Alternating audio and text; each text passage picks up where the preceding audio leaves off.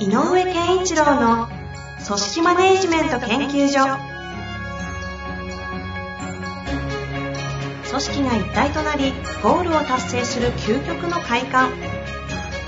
上場企業から中小企業まで延べ200社以上の支援を行った井上健一郎が組織人に関するあらゆる問題を分かりやすく解説します。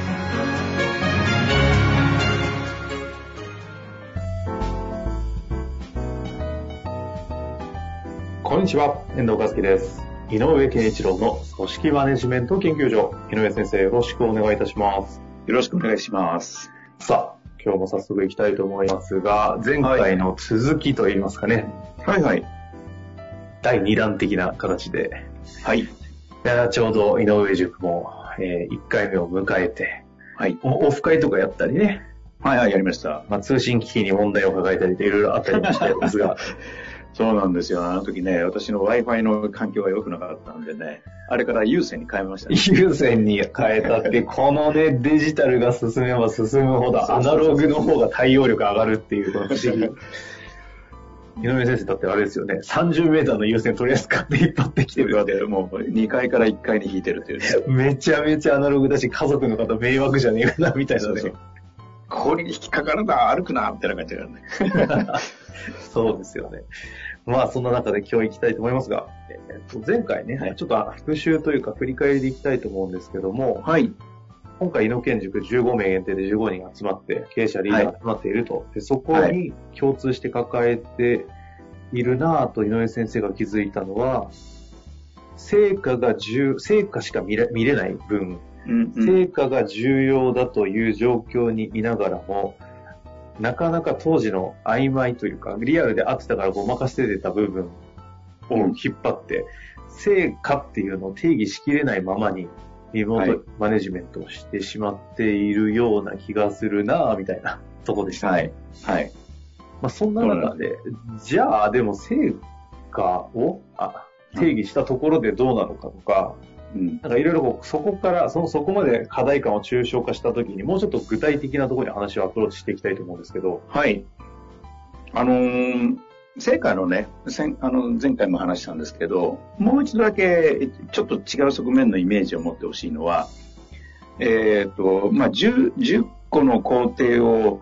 組み上げて、たどり着く成果がもしあったとします。はい。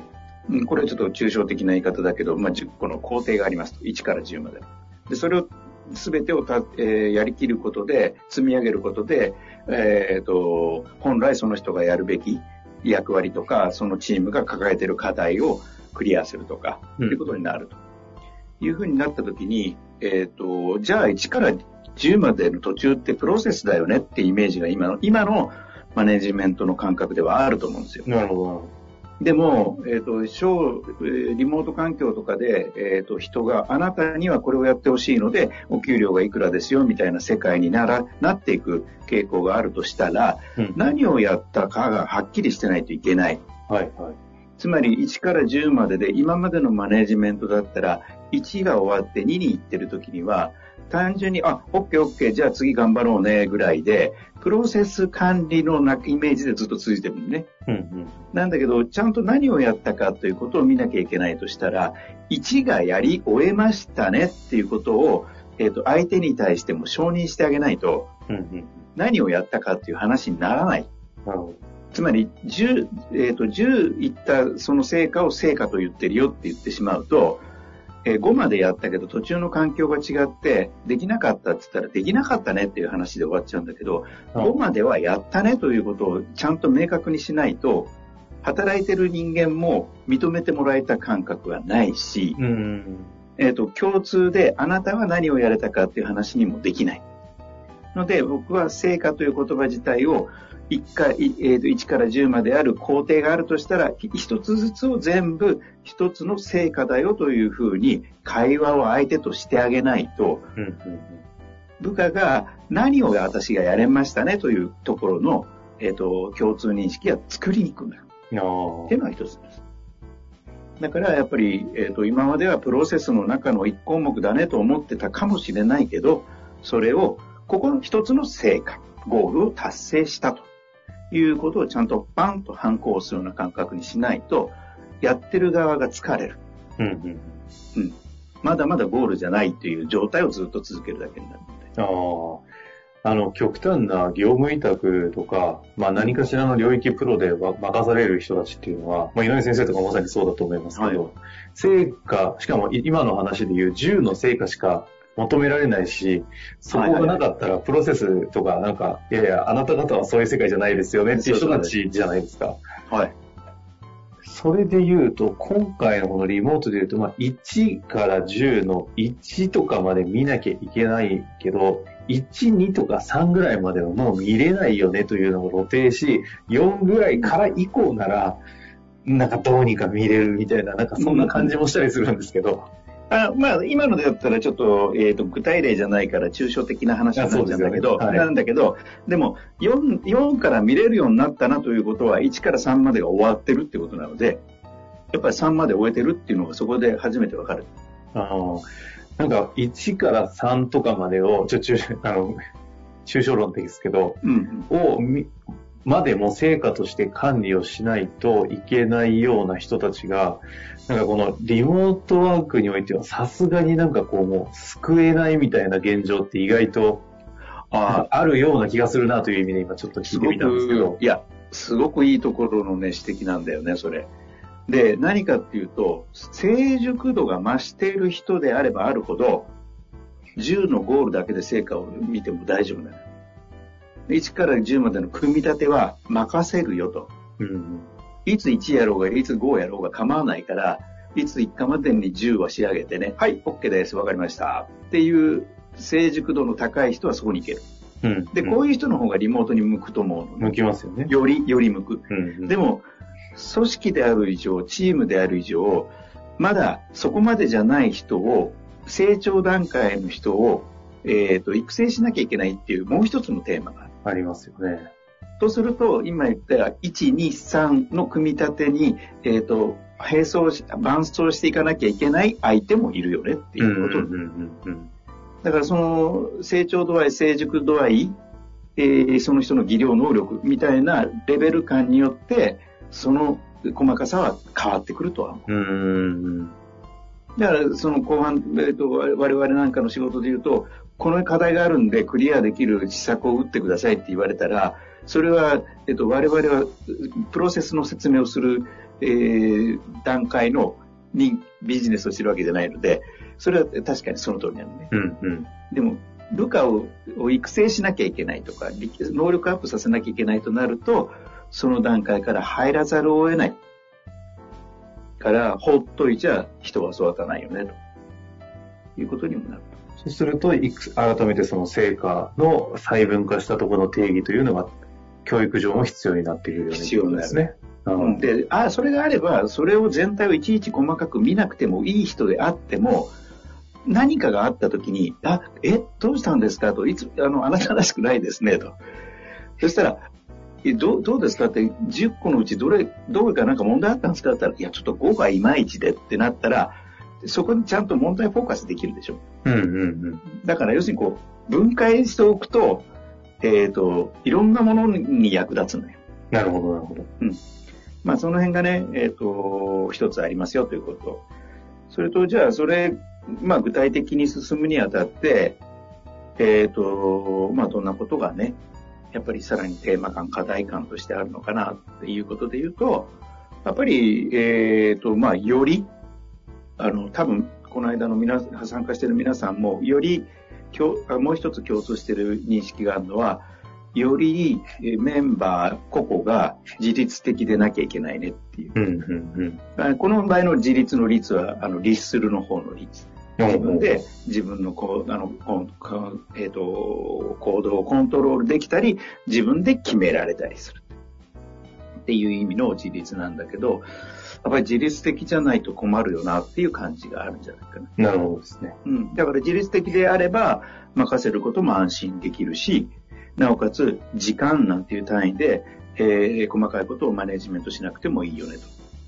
ということになるんじゃないかなと。だから、うん自律性をどう高めるんだろうか、ということをどうしたらいいでしょう。っていうことを考考えてる方が多いんじゃないかな。うん。なので、例えばある人は自立性を高めるためには、やっぱり私たちはこういうある物事に対してどういう価値観で考えるのかっていうことの意識調、意識合わせをしたいと思ってる人もいれば、うん、えっ、ー、と、なんだろうか、決定を自分の中で、えー、ある種、えっ、ー、と、なんとかな、自主性みたいなのを、自発性、自主性をより自律性と捉えてる人もいるし。でもなんか自律的であるべきなんだよね、多分今後はっていう認識は皆さんあるんじゃないかなと思いますね。今のあたりが前回のキーワードで聞いたときに面白そうだなと思った管理と監視の違いみたいなところに通じそうな気がしたんですけど、うん、そういうことでね。言われてみるよ。てかそもそも、いや私よくわかってないんですけど、管理と監視の違いがど、どんなお話をされたんですか？あ、えー、っと、要は、あのー、なんていうのかな、えー、より細かく、えー、っと管、管理をしなきゃいけないとなると、うん、えっと、例えばね、そうすると非常に細かい、えー、チェックポイントが必要だっていう、さっきような話も一部出たので、うんうん、だとすると、えっ、と、それって監視って捉えられませんか？で、一つ言ったのは、やっぱり、あのー自立性を高めるとかって言った時にも、えっと、ちょっと話が複雑になるかもしれないけれど、うん、リーダーにとって大事なことは、やっぱりいくつかあるんだけど、えっ、と、やっぱりこう、人、人に対してどれだけ懐の深い存在で、えー、いるかということと、ちゃんと筋道を立てることができるかとか、うんうん、まあ、そういうポイントがありますと。うん、っていう中で、えーと、この間は中心となったのが、えーと、やっぱり懐の深い、まあ、人格というか、えーと、佇まいっていうのが部下にとって大事ですよと。で、懐深いって何ですかってやっぱり、やっぱ相手が、相手のことをちゃんと理解するっていうことだしと、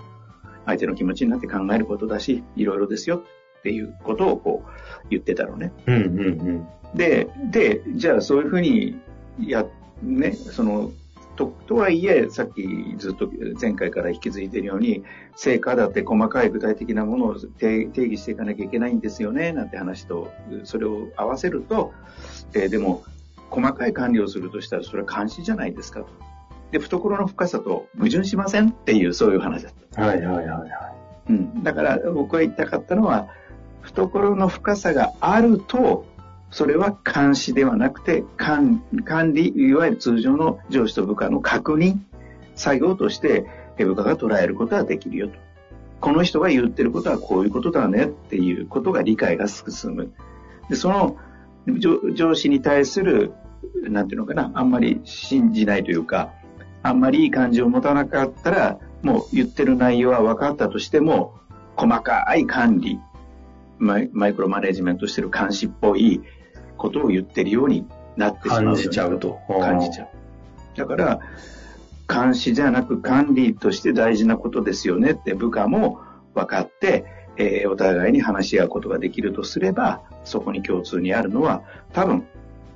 リモートなんだけど、難しいテーマだけど、関係の質が大事で、心の通い、心の通い合いがないと、やっぱりそれが伝わらない。っていうことになっちゃうねと。なるほどですね。その、ちょっと、あの、お時間も近づいてきている中なんですが、ちょっと改めて今日は少し、さらに具体的に踏み込みたいなと思うんですけど、はいはい。そういうためには何ができるかとか必要かっていうと、はい。な、何、どういう回答になるんですかね？えっ、と、それは、あの、リーダーがやっぱり、えっ、ー、と、一人一人の、あの、なんていうのかな、えっと、対面でやってた以上に、えっ、ー、と、部下一人一人の状況を把握するとか、えっ、ー、と、気持ちを把握するとか、どうしてそういうことをやろうとしてるのかとか、背景にある目に見えないものまで、ちゃんと、えっ、ー、と、意識を向けて、情報として吸い上げるようにしないといけないっていうことですね。うんうんうん。これ本当にリモートだとそれがわかんないからリリモートじゃないですかってなるんだけど、いやいや、そうじゃないよと。実はそこにアプローチすること自体がリモートでも、えっ、ー、と、いい仕事になるかどうか、いいチームを作れるかどうかの差なんだよなっていうのが私が言いたいこと。なるほど。だから、えっ、と、対話設計が絶対必要なの。うんうんうん。より、日日頃より。はい。うん。だから、あの、それこそ、えっと、ワンオンワンって言われてるけど、ああいうのだって、リモートだからこそしなきゃいけない。あーその時のワンオンワンで意識することは、その日常の一緒に会ってるような時にワンオンワンって、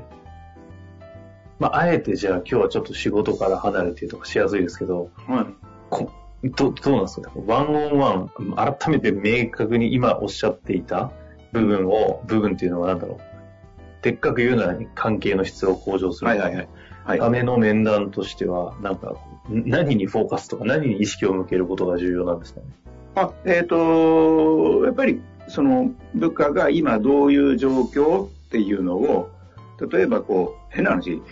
あの、腰が痛めちゃいましたでも何でもそうだし、あえっと、今どういう状況にあって、まあ、あの、業務のね、進捗管理なんていうのも入れざるを得ない部分は出てくるかもしれない。でも、ワンオンで確認するのは、それこそ今どんな状況で何かこちらが支援することがひ必要があることは何迷ってることは何っていうことにフォーカスしていかなきゃいけないかなと。なるほど。うん。相手が通常の業務報告の中では、えっ、と、あまり触れないけれど、困ったことないの？とか、まあ、最近同様的なところですね。そうそうそうそうそう。最近どうなの？っていうのが一番大事な。うん。うん。まあ、というわけでですね、成果の、なんていうんですか、細分化ですか。はい、細分化。化が重要だということが教育上も必していかなきゃいけないのでね、大事なんだというのを改めてリモートだからこそ分かりましたし、そのためにも器、懐か。がないとそれがなせない。じゃあ懐って何なの？相手を理解すること、そのためにはワンオンワン。そして日常の状況とかを聞くというのはワンオンワンが重要だよね、というところですかね。はい。なるほどね。